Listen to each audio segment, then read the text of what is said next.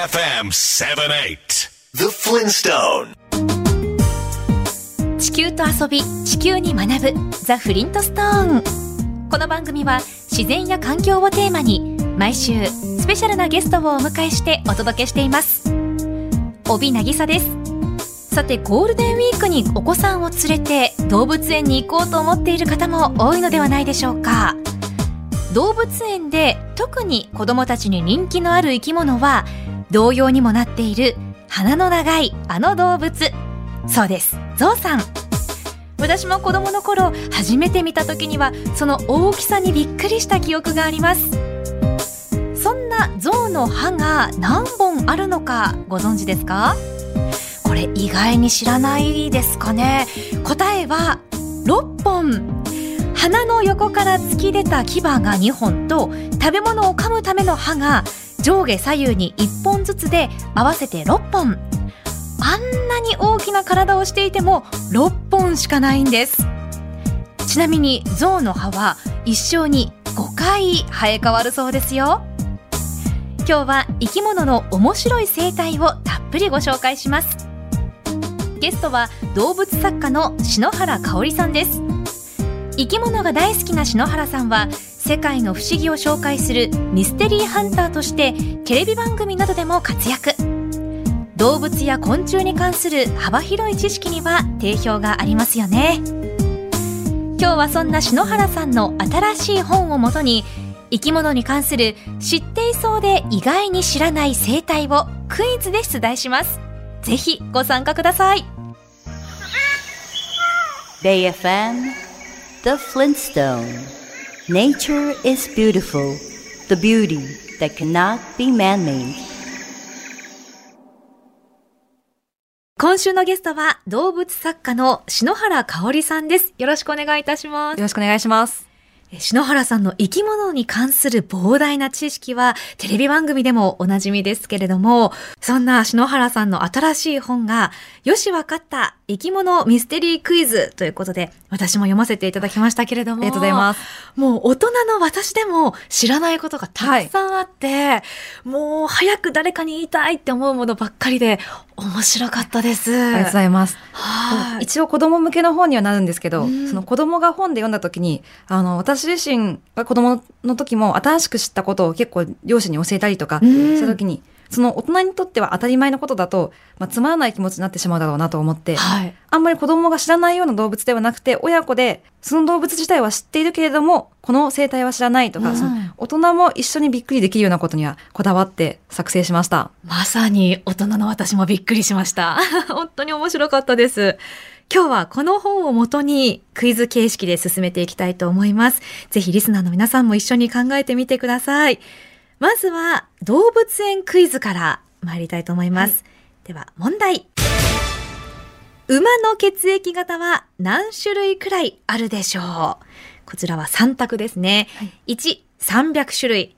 2、3万種類。3、3兆種類。ということで、どれも多いなという印象でしたけれども、はい。人間は A、B を AB ですよね。そうですね。あの、組み合わせで言った時に、まあ、うん。あの、まあ、AA とか AO とかまでことを考えるともうちょっと多くはなるんですけど、ええさあ、どれくらいあるんでしょうか？では、篠原さん答えをお願いします。正解は3兆種類です。すごいですよね。そんなに多いんですか？もう本当に、あの、元々のその A、B、O のようなものは 8, 8種類なんですけど、8種類を組み合わせた結果3兆種類にもなるぐらい、あの、まあ、多様な血液型があって、ただその、3兆あるとやなかなか、まあ、輸血したりが大変だろうなと思うんですけど、その中でも、まあ、人間でいう大型のように、どの血液型にも輸血しやすい血液型の馬がいたりとか、へこう厳密にこの、全部被らずに3兆種類というよりは、組み合わせが3兆種類あるって感じですね。うーん、すごい数ですよね、3兆って。では、続いての問題に行きましょう。問題。ゴリラは美味しいご飯を食べると何をするでしょうか？さあ、これはヒントは、人間も気分がいいとやることもありますよね。そうですね。でも人間でしてる人がいたらだいぶご機嫌な感じですよね。そうですよね。皆さん何でしょうか？わかりますでしょうか？ゴリラは美味しいご飯を食べると何をするでしょうか？では、篠原さん、答えをお願いします。はい。正解は、鼻歌を歌う。これ面白いですよね。え、ゴリラ、鼻歌歌ってますか？動物園とかで？そう、なんかあのこの鼻歌を歌うっていうのも、まあ、野生下で一応その研究しているチームあが発見したので、その動物園のゴリラも鈴鹿っていうのは、あの、まだわかんないんですけど、えあの、ただご飯を食べてる時っていうよりも、普通のご飯とさらに美味しいご飯を食べてる時で、その、まあ、歌の量が違ったりとか、あよりその美味しいご飯である、その食事に満足している時には、鼻歌を歌うそう。えーご機嫌でいいですね。可愛いですね。いいですよね馬の血液型の組み合わせ、多いですね。そして、美味しいご飯を食べ終わった後のゴリラは、鼻歌を歌うんですね。いやー、動物の生態って本当に面白いですね。他にも歌うとされている生き物として、南米のアンデス山脈に生息するネズミの仲間、デグーがいると教えていただきました。群れの仲間たちといろいろな鳴き声を使ってコミュニケーションを取るそうで、まるで歌うように鳴くことから、アンデスの歌うネズミと言われているそうですよ。Feel the breeze with the pleasure of music. Bay FM 78. The Flintstone. ベイ FM から帯渚がお送りしているザ・フリントストーン。今週のゲストは動物作家の篠原香織さんです。篠原さんは子供の頃、毎週のように動物園に連れて行ってもらったこともあって、生き物が大好きになり、図鑑を何度も見返すようなお子さんだったそうです。そして2015年に昆虫に関する本で作家デビュー。現在は慶応義塾大学 SFC 研究所の上席書員としても活動されています。今日はそんな篠原さんの新しい本、よしわかった生き物ミステリークイズをもとにお話を伺っています。では続いて水族館クイズに参りたいと思います。問題。アデリーペンギンのオスは、プロポーズの時、何をプレゼントする？ということで、え、食べるものとかですかね。食べるものはもう結構いろんなそのプロポーズの時に、まあ、物をプレゼントするっていう婚姻贈呈ってい。う行為は、まあ、昆虫含めいろんな動物に見られはするんですけど、結構アデリーペンギンは異質なんですけど、人間からしたら結構納得がいくかなっていう感じがしますね。でしょうか人間がプロポーズの時もらって嬉しいのは、まあ、指輪とかですよね。はい。さあ、では、篠原さん答えをお願いします。正解は石です。おー、石？はい。ちょっとダイヤモンドに通ずるというか。う。そうですよね。もう石の種類で言うと本当に結構石ころっぽい見た目の石ではあるんですけど、はい。あの、まあ、目的としては、このペンギンがあの石で巣を作るので、あの、まあ、鳥の中では結構巣を作って、その巣ごとプレゼントするというか、もう自分が巣を作った状態でプロポーズするような鳥も多いので、その巣の材料の一部ということで石なんじゃないかなと。一緒にこの巣を守っていこうみたいな？そうですね、なんか、結構実際には、あのその石の良し悪しで、その、ペンギンってすごく一夫一妻性が強いというか、あの、つがいになる意識が強い鳥なので、ええなんか何年にも経ってあの同じつがいで集合していたりとか、こうその一生一緒にいるからこそその可能性が高いからこそ結構そのまあ襟好みじゃないですけどあの相手を入念に選ぶ鳥であその中でその石っていうのを受け取ってくれたら婚姻成立っていうそのつがいになるっていうルールになってます。では次はおうちの生き物クイズから参ります。問題。次のうち遺伝的に最も狼に近い犬の種類は何でしょう?こちらは3択です。1、柴犬。2、シベリアンハスキー。3、ラブラドールレトリバー。ということで、まあ、狼に近い、まあ、大きさとか見た目から言うと、はいシベリアンハスキーかなーなんて。そうですね。かなりその狼っぽい印象で、はい子供の時私も、あの、シベリアンハスキー散歩してるの見て、うん狼飼ってる人がいるなって思ってたんですけど。そうですよね。はい。どうなんでしょう。では、篠原さん答えをお願いします。正解は柴犬うん。柴犬が狼に近いんですか、かなり近いですね。あの、柴犬に限らず、まあ、日本犬って意外と狼に近くって、どのあたりがまあ、遺伝的な部分ですね。あどこからその分岐したか、狼から、まあ、一番近い親戚というか、その犬の場合、種類というより品種なんですけど、狼から距離感的にまあ近いのが柴犬で、他にも近いもので言うと、チャウチャウとか、はい。そのシベリアンハスキーやレトリバーっていうのもそんなに遠いわけではないんですけど、意外とこの、まあ、シーズのようなちっちゃいえ犬だったりとかが近かったりとか、へえ。見た目ではなく柴犬は、まあ、かなり上位の狼の近さはしてますね。ペンギンはプロポーズの時に石を渡すんですね。その瞬間にぜひ立ち会ってみたいですよね。Catch your emotion on Bay FM 78. The Flintstone. ベイ FM から帯渚がお送りしているザ・フリントストーン。ここで番組からおすすめのイベント情報です。野外音楽フェスソラリズム 2days。会場は東京都あきる野市にある渓谷と森に囲まれた多摩秋川ライブフォレスト。大自然の中にある極上の空間で音楽を楽しみます。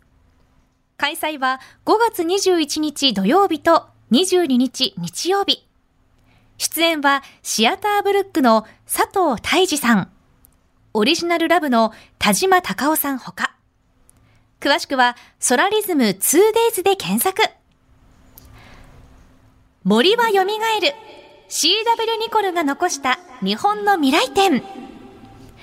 2020年4月3日に永眠されたニコルさんが日本の未来のために残したアファンの森、その奇跡を映像やパネルなどで紹介。ニコルさんの思いが感じられる展示となっています。開催は4月26日火曜日まで。新宿伊勢丹1階プロモーションスペース。その後、5月18日水曜日からは、立川グリーンスプリングスアトリウムに会場を移し開催されます。詳しくは CW ニコルアファンの森財団のホームページをご覧ください。グリーンセーバー検定試験セミナー。植物や生態系に関する知識を体系的に身につける検定制度、グリーンセーバー。8月に実施される試験に向けて、セミナーがオンラインで開催されます。検定委員が公式テキストを中心に、ポイントをわかりやすく解説します。開催は5月21日土曜日と22日日曜日の2日間。時間や受講料など、詳しくは樹木環境ネットワーク協会のホームページをご覧ください。以上、ザ・フリントストーンインフォメーションでした。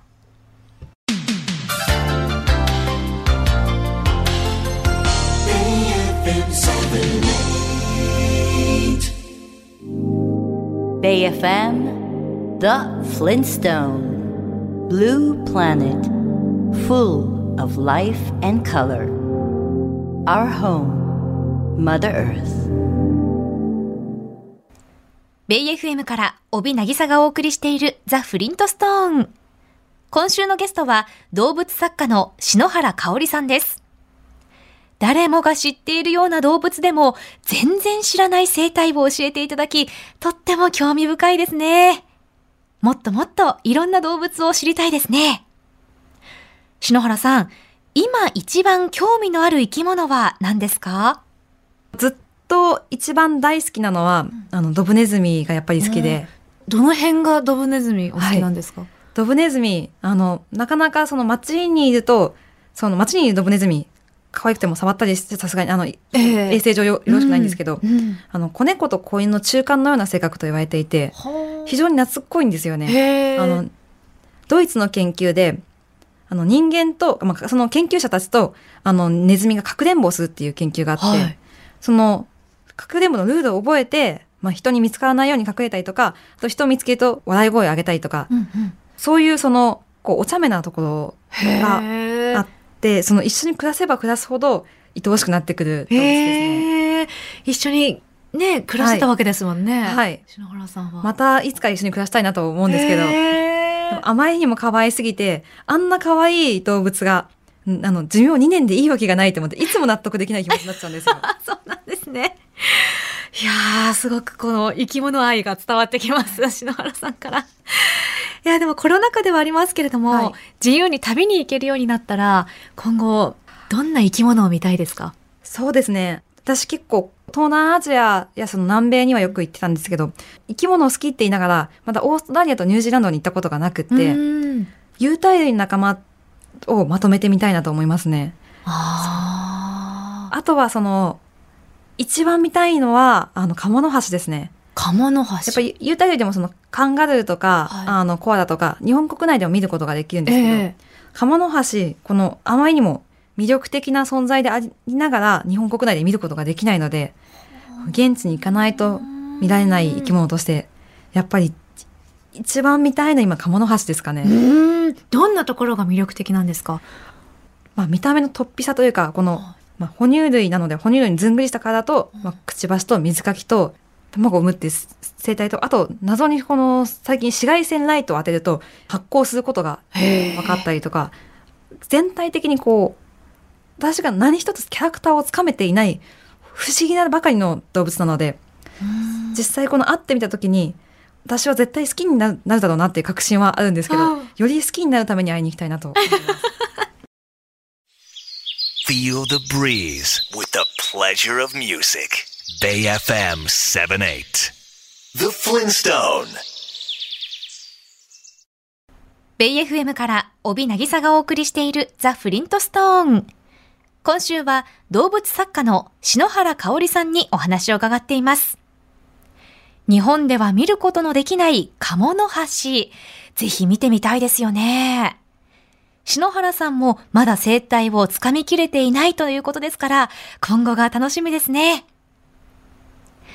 先ほどドブネズミが大好きというお話がありましたけれども、ペット用として品種改良されたネズミで、ファンシーラットとも呼ばれています。街中で見かけるドブネズミは感染症の危険がありますので、絶対に触らないでくださいね。篠原さんは慶応義塾大学 SFC 研究所の上席所員でいらっしゃいますが、どんな研究をされているんですか？慶応大学のその SFC 研究所所員として携わった研究としては、まあ、餌のタンパク質の量っていうのがどんな影響を与えるのかっていう、あの研究があってその中であの昨年昆虫食の論文をうん。出しました。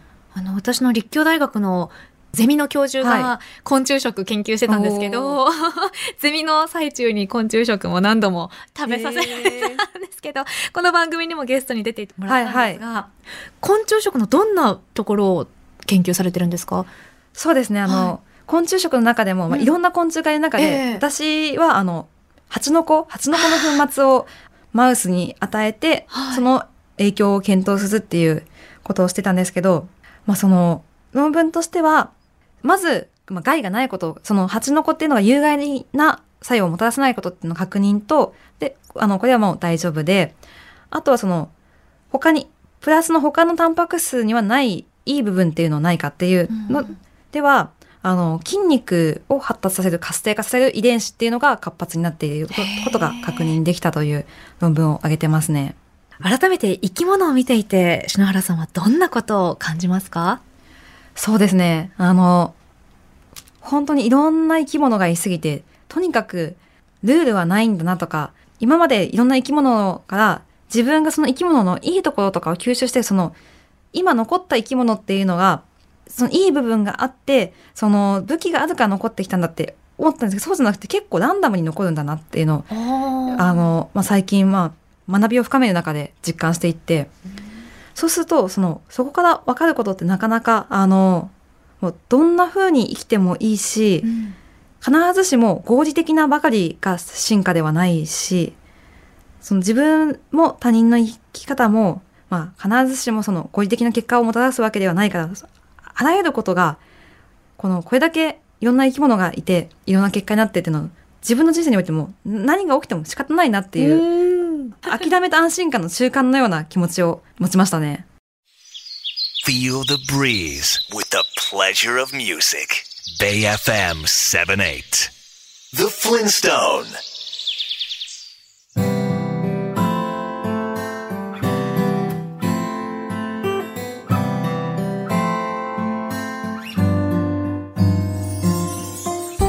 今週は動物作家の篠原香織さんにお話を伺いました。生き物に対する愛がひしひしと伝わってきた篠原さん。生き物にルールはない。どんな風に生きてもいいんだと篠原さんもおっしゃっていましたが生き物から教えてもらうことも多いようですね。篠原さんの新しい本よしわかった。生き物ミステリークイズをぜひチェックしてみてください。動物園クイズ。水族館クイズ昆虫館クイズそしておうちの生き物クイズの4つのジャンルから生き物の生態や不思議を学べる内容になっています。子供向けではありますが大人の私が読んでも知らないことがたくさんあって楽しめました。おすすめですよ。文芸春秋から絶賛発売中です。詳しくは出版社のサイトをご覧ください。また篠原さんの近況についてはオフィシャルサイトをご覧ください。いずれもこの番組のホームページにリンクを貼っておきます。この番組はホームページも充実していますよ。今日のインタビューの書き起こしや情報そして写真も掲載しています。ぜひ読むザ・フリントストーンもお楽しみください。来週は地球をフィールドに奇跡的な写真を撮る自然写真家高砂淳二さんをお迎えし30年以上通い続けるハワイの自然や生き物。そして先住民のハワイアンから学んだ知恵のお話などを伺います。また最新のハワイの写真集をサイン入りでプレゼントします。お楽しみに。それでは来週の日曜日夜8時にまたお耳にかかりましょう。ザ・フリントストーン。お相手は私帯渚でした。AFM The Flintstone Did you know that there's a theory that Earth itself is a giant living organism? Keep in mind that just like all living creatures, we, mankind, are a part of nature.